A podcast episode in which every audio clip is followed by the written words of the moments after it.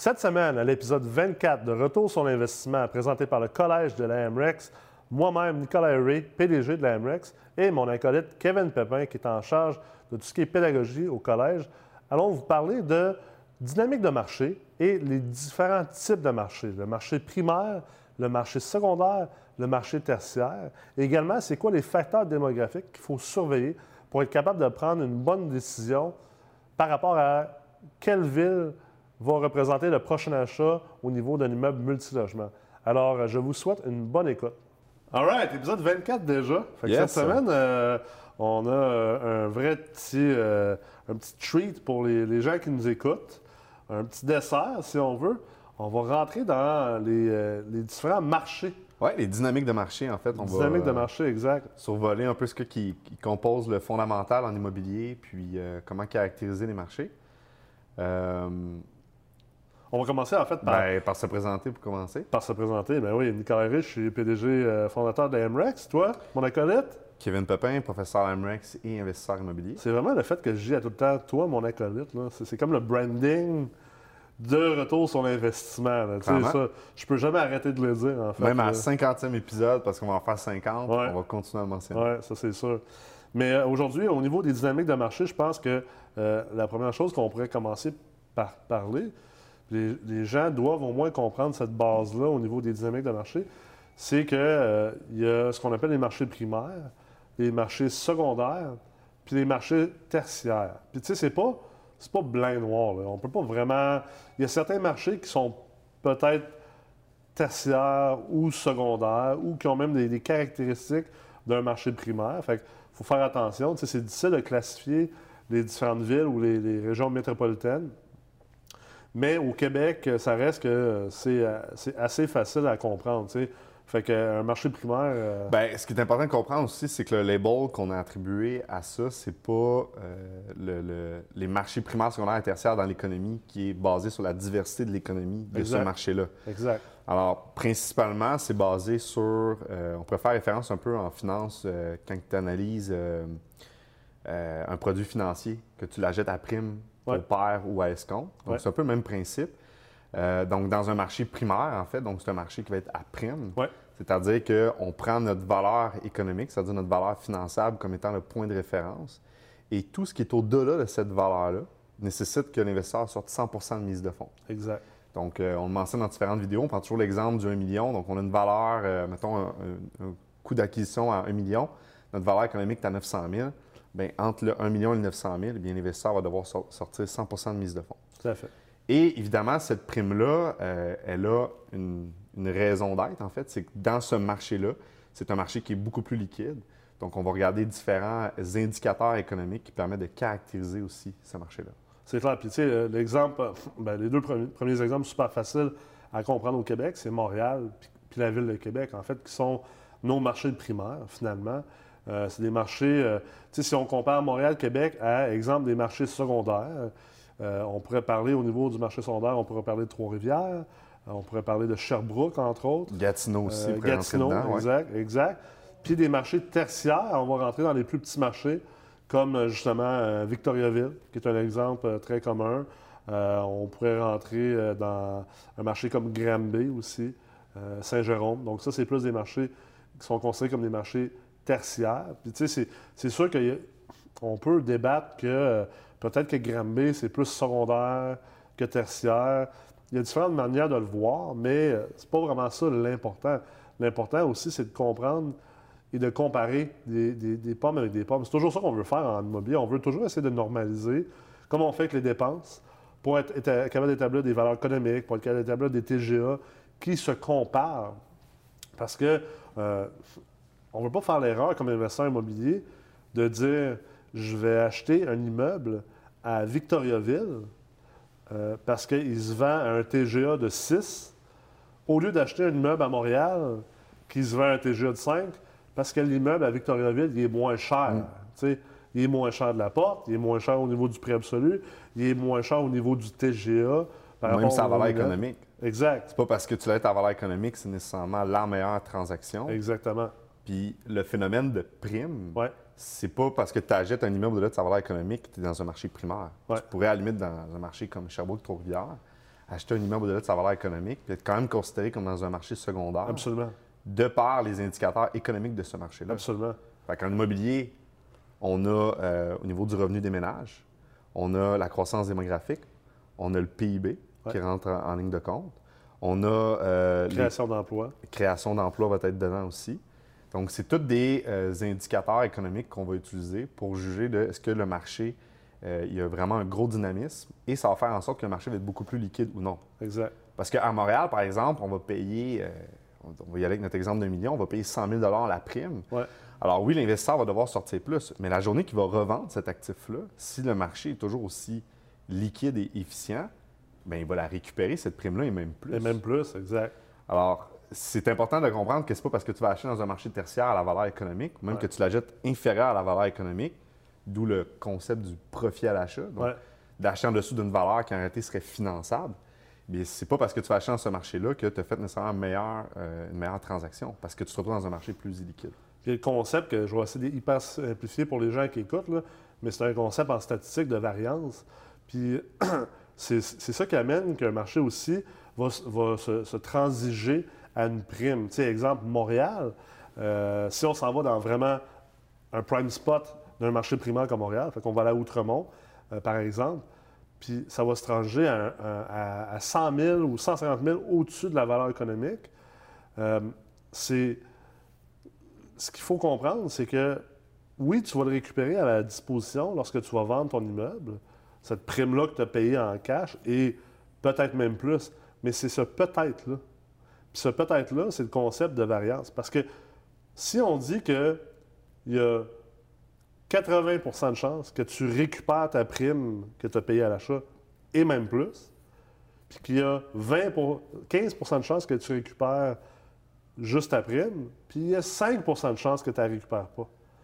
Mais on compare ça avec une transaction, on va dire, à Napierville. Tu as acheté un bloc à Napierville. Tu as payé sous la valeur économique. Tu as fait du profit à l'achat tel qui, qui- qui a été enseigné euh, autrefois. Sauf que le problème avec cette transaction-là, c'est au niveau de la variance.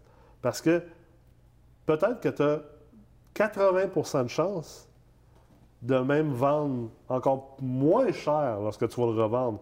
Fait que tu vas même reperdre encore plus parce qu'à Napierville, il n'y a pas de croissance d'emploi, il y a peut-être même une perte d'emploi, il y a peut-être une migration nette euh, négative. Puis les loyers sont peut-être en train de descendre, les taux, les taux d'occupation sont peut-être en train d'augmenter.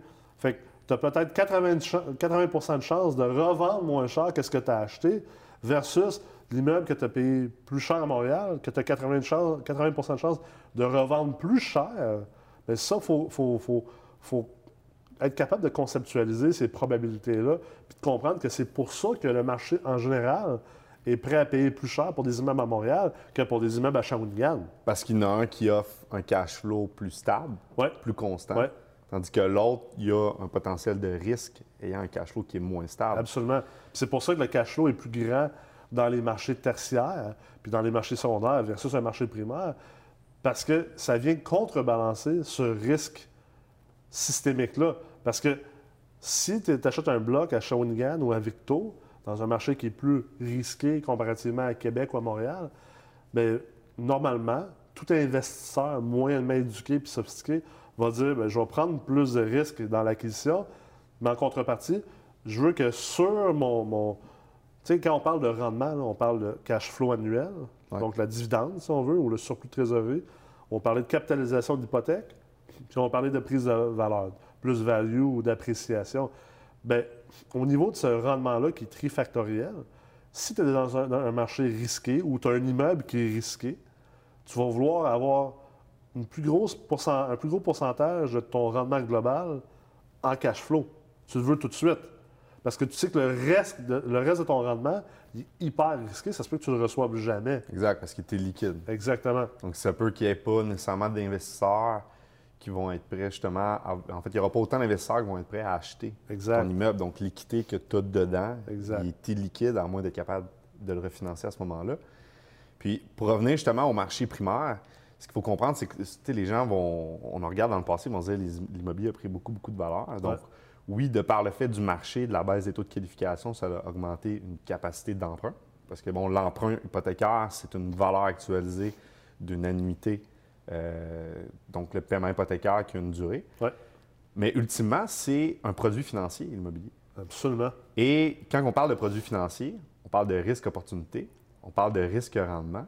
Et justement, il s'est passé un mouvement dans le marché dans les dernières années, dû par l'instabilité économique, euh, le manque justement d'inflation, de la croissance économique. Ouais. Donc, tout ça ensemble, qu'on n'a pas nécessairement le temps de tout rentrer euh, Le assez manque- complet. Le là. manque de confiance envers le marché boursier. Le manque de confiance, les, les- les scandales, la Ouais. volatilité des marchés, bref, a fait en sorte que le multilogement a été considéré comme une classe euh, d'actifs qui offrait justement un rendement beaucoup plus stable. Absolument. Donc, cette demande-là a justement créé ce type de prime qu'on voit dans la plupart des grandes villes euh, nord-américaines. Absolument. Puis encore plus au Canada, dû à la stabilité du système bancaire qu'on a eu. Tu sais, euh, les gens au Québec, on ne se rend pas compte réellement à quel point le crash de 2008 a eu un effet incroyable sur les gens. Puis quand tu commences à aller te promener aux États-Unis, comme moi je fais, puis, tu parles avec les gens, écoute, à, la conférence à laquelle j'étais à Seattle au printemps, ils ont au moins une vingtaine d'investisseurs qui m'ont mentionné le- le- le- le- l'enfer qu'ils ont vécu au niveau du crash.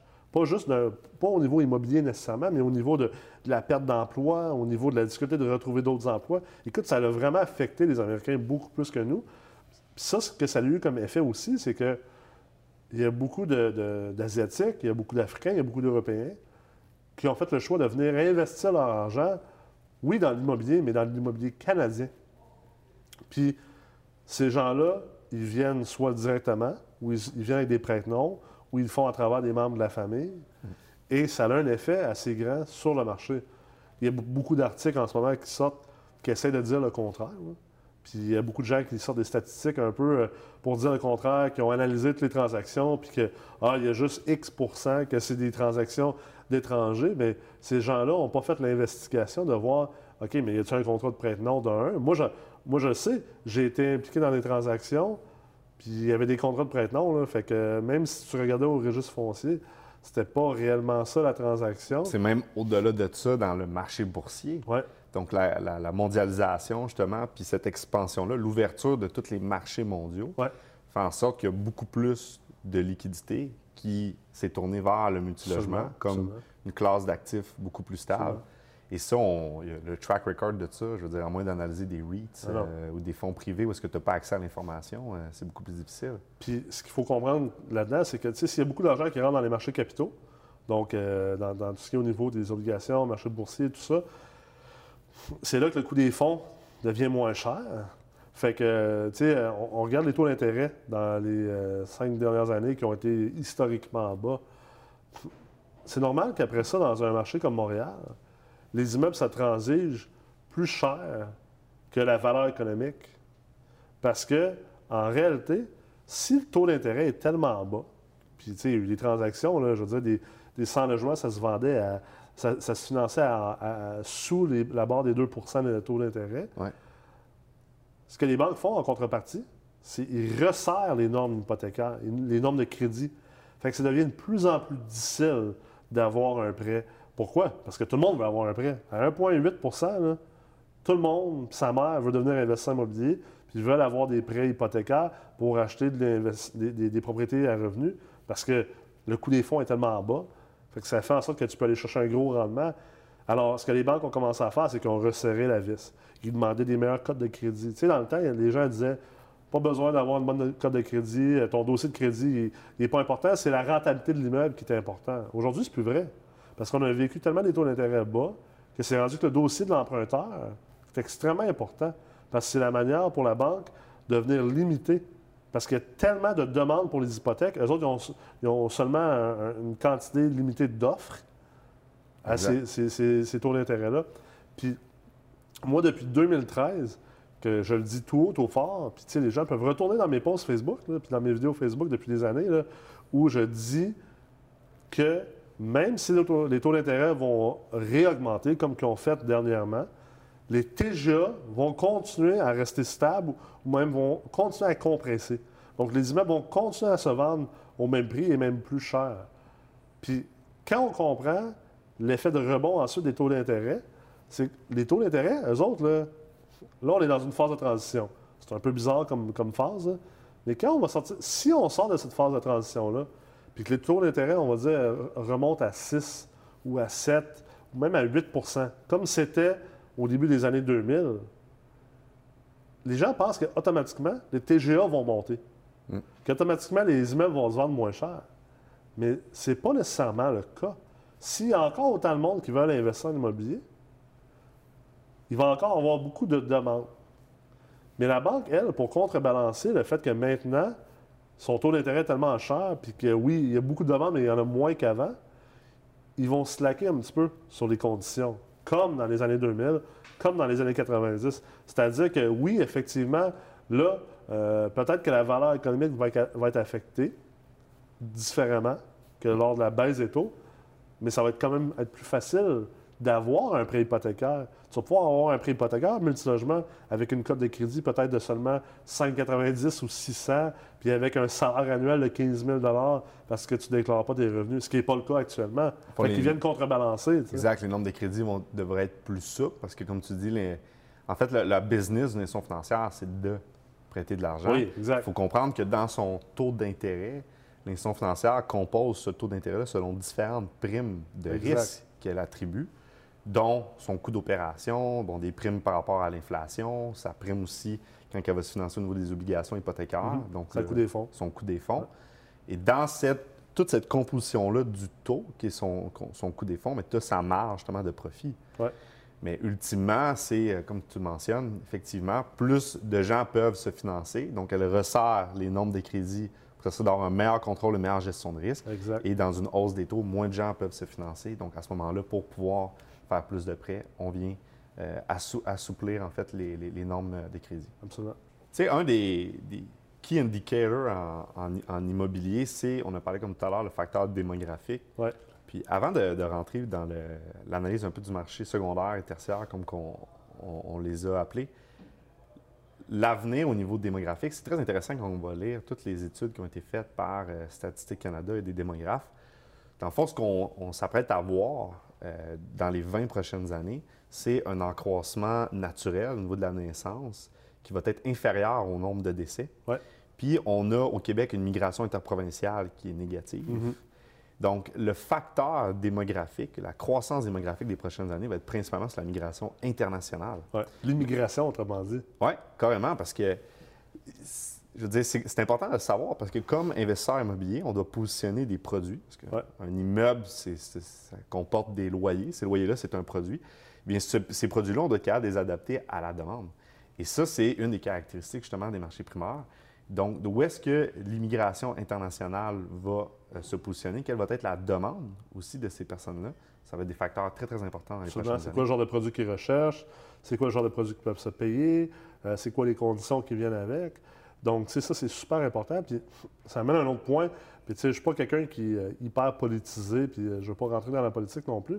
Mais, veux veux pas, on a vu euh, beaucoup euh, dans, dans les derniers temps au Québec, tu sais, une espèce de, de- de- une espèce de grogne par rapport aux immigrants. Puis, euh, tu sais, on dit qu'on n'est pas raciste au Québec, ce qui est encore discutable. Mais bref, il y a beaucoup de gens, je vois les commentaires de gens qui sont comme Ah, les immigrants, puis ci, puis ça, puis, puis euh, euh, on veut pas les accueillir chez nous, tout ça. Puis c'est- c'est drôle parce que c'est des gens dans mon Facebook, c'est des gens qui sont propriétaires d'immeubles à revenus. Mais si tu es propriétaire d'immeubles à revenus là, au Québec, puis tu penses pas prendre ta retraite d'ici 5 ans puis vendre tes immeubles, tu devrais être probablement une des personnes les plus pro-immigration au Québec.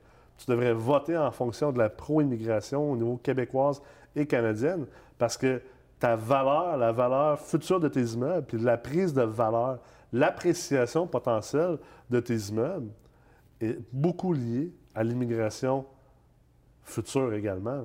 hein. Clairement. Au niveau démographique, c'est à la base, en fait. Euh, donc, c'est vraiment un des indicateurs qui va être à surveiller. Mais Ouais. j'invite les, les auditeurs à prendre connaissance de ces différents articles-là. Euh, et il y a aussi, évidemment, les euh, programmes de logement abordable que la CHA ont toujours eu, mais que, Ouais. en mai 2017, il y a eu euh, certaines Une modifications. mise à jour, puis... Il y a eu des enveloppes de plus qui ont été établies pour ça. Mais c'est intéressant de lire justement Ouais. leur programme. Il faut comprendre la, la, la CHS, c'est un assureur fédéral, mais qui a vraiment une vision très macroéconomique au niveau de, de l'immobilier. Absolument. Et comme de fait, quand tu vas sur leur portail, tu as autant des analyses des revenus des ménages que de la population. Donc, tu as toute cette analyse démographique-là. Donc, euh, bref, les, programmes de la SCHL, en fait, devraient suivre et continuer à suivre cette tendance-là dans les 20 prochaines années. Quelque chose qui peut être un peu complexe, puis ça, moi, j'ai hâte de, surveiller ça de près dans, la prochaine décennie, c'est, euh, justement au niveau de l'emploi. Parce que là, on est dans une nouvelle réalité que les démographes et les urbanistes ont commencé à, à attaquer.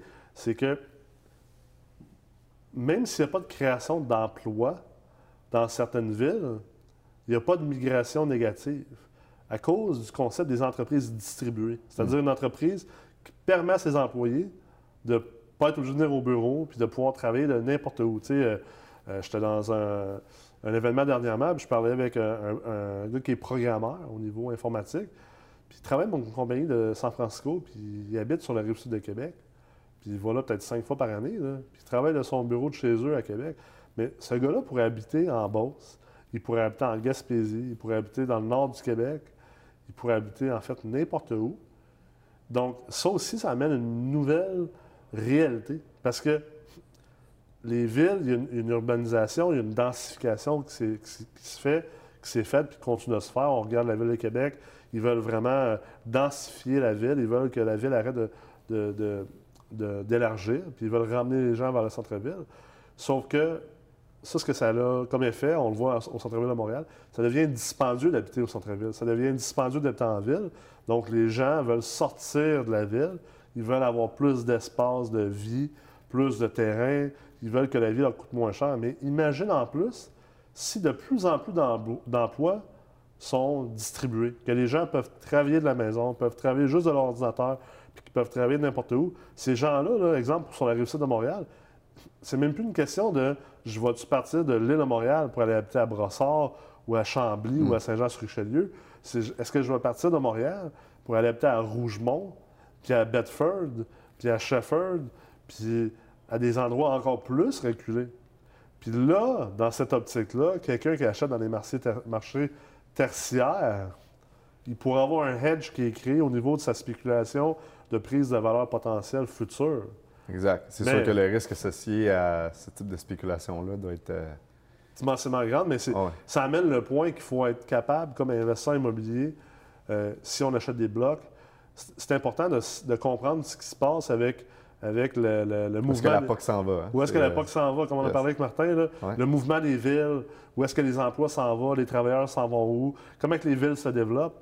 Euh, c'est un côté qui est quand même extrêmement important à comprendre, puis que je pense que c'est quelque chose que les, les- les propriétaires de blocs n'ont jamais vraiment eu à, à être conscients de tout ça dans le passé. Non, parce que dans les dernières années, euh, en fait, le marché travaillait pour euh, tous les, les propriétaires d'immeubles.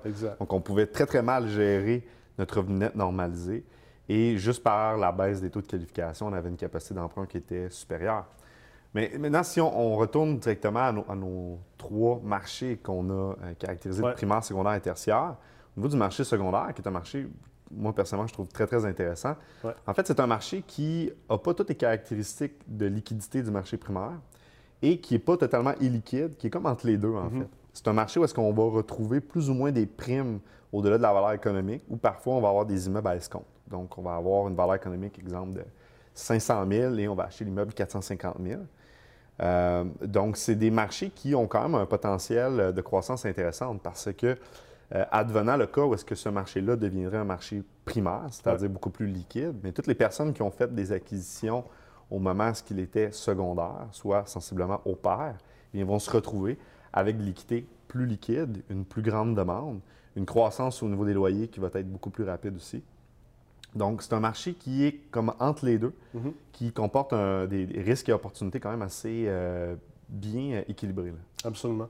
Puis, mais ça rentre toujours dans le côté spéculatif. Puis, plus qu'on veut spéculer, il faut être capable d'avoir accès à du data, il faut être capable de, de comprendre comment que ces cycles de marché fonctionnent là. Puis, comme tu dis, un marché secondaire peut être extrêmement intéressant si on a la, croyance, puis qu'on on a le data qui nous indique que c'est un marché qui s'en va vers plus un marché primaire. Euh, euh, on avait la discussion dernièrement, exemple, sur Gatineau.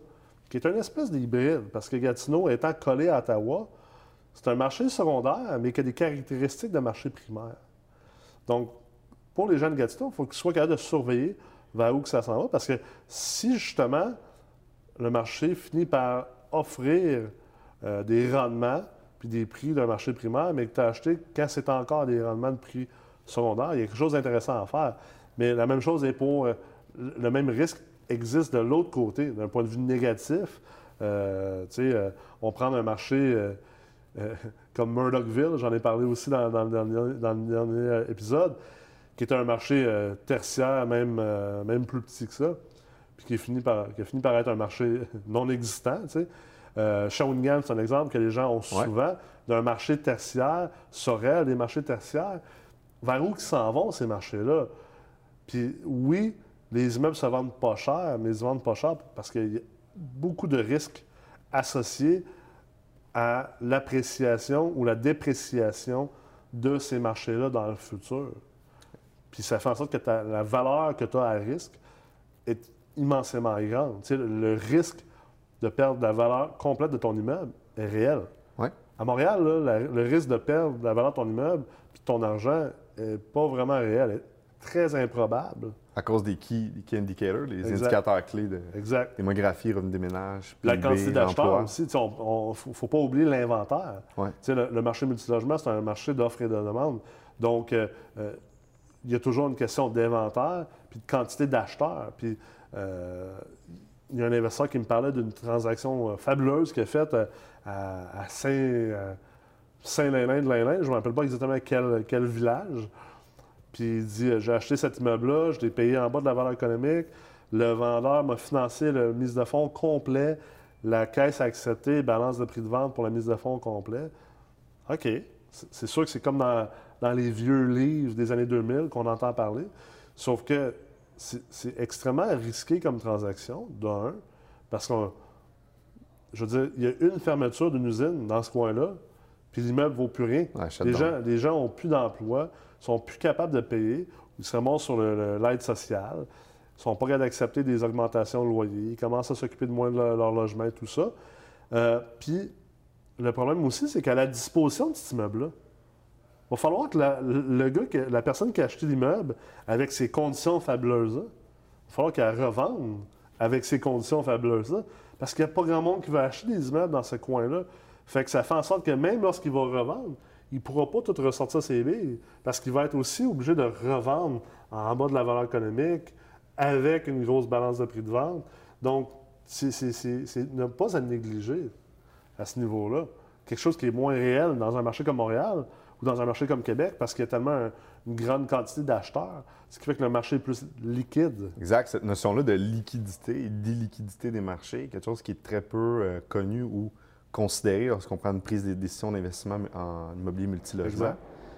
Euh, puis justement, bon, on disait que les marchés secondaires, on était sensiblement financés sur notre valeur économique, alors que dans les marchés tertiaires, ben, c'est principalement la valeur marchande. Donc, on a des, des, marchés où est-ce que les immeubles ont des ratios de couverture de la dette largement supérieurs au nombre des crédits.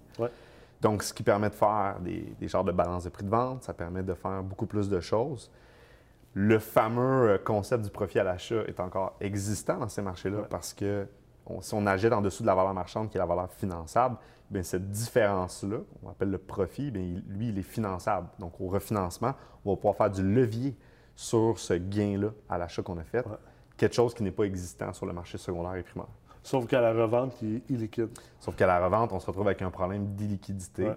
Euh, tu as une facture d'impôt qui s'en vient. Facture d'impôt, on a une plus faible croissance aussi au niveau des loyers, dû par les, indicateurs économiques qu'on a mentionnés tantôt. Exact. Fait que c'est un couteau à double tranchant, il faut vraiment faire attention. Clairement. Puis le, choix, en fait, d'immeubles dans ton portefeuille immobilier, si tu n'achètes pas juste pour être proche de tes immeubles, mais vraiment te composer un portefeuille, de vraiment être réfléchi en conséquence. Absolument. Parce que d'une part, dans le marché primaire, ton rendement va être beaucoup plus illiquide de par la capitalisation qui va être plus grande, dû à un cash flow plus petit, mais tu plus liquide de euh, si tu arrives pour faire une revente. Dans le marché secondaire, tu te retrouves un peu avec un guess, en fait, d'un marché qui est sensiblement en croissance et qui va atteindre ultimement une liquidité comme le marché primaire. Et dans notre marché tertiaire, bien, on se retrouve avec beaucoup plus de cash on cash, mais où est-ce que notre équité est beaucoup plus illiquide. Exact. Bref, tout ça pour arriver à une conclusion que euh, c'est pas juste une question de regarder un immeuble, un prix de manière statique. Il faut comprendre cet immeuble-là à l'intérieur du marché dans lequel il se retrouve. Euh, au niveau, euh, exemple, c'est quoi le quartier, mais il faut également, considérer les différents marchés. Puis comme investisseur immobilier, euh, je pense que c'est important de ne pas seulement regarder une ville, de regarder différentes villes, différentes régions et de garder un œil sur tout ce qui est au niveau démographique et macroéconomique si l'investisseur immobilier veut réussir dans les 10, 15, 20 prochaines années. C'est là que ça s'en va. Vraiment, la, mondialisation puis l'ouverture à tous les autres marchés euh, s'en va vers là. La sophistication dans la macroéconomie va devenir de plus en plus importante. Absolument. Cool. Écoute, euh, on souhaite une bonne semaine à tous les, toutes les personnes, tous les investisseurs immobiliers qui nous écoutent. N'oubliez pas d'aller euh, vous abonner à la page Facebook, à la page LinkedIn, à la page YouTube, peu importe c'est quoi votre, votre préférence. On est également sur Google Play, iTunes, Stitcher et toutes ces belles plateformes-là. Et on se revoit la semaine prochaine pour le prochain épisode. Merci tout le monde.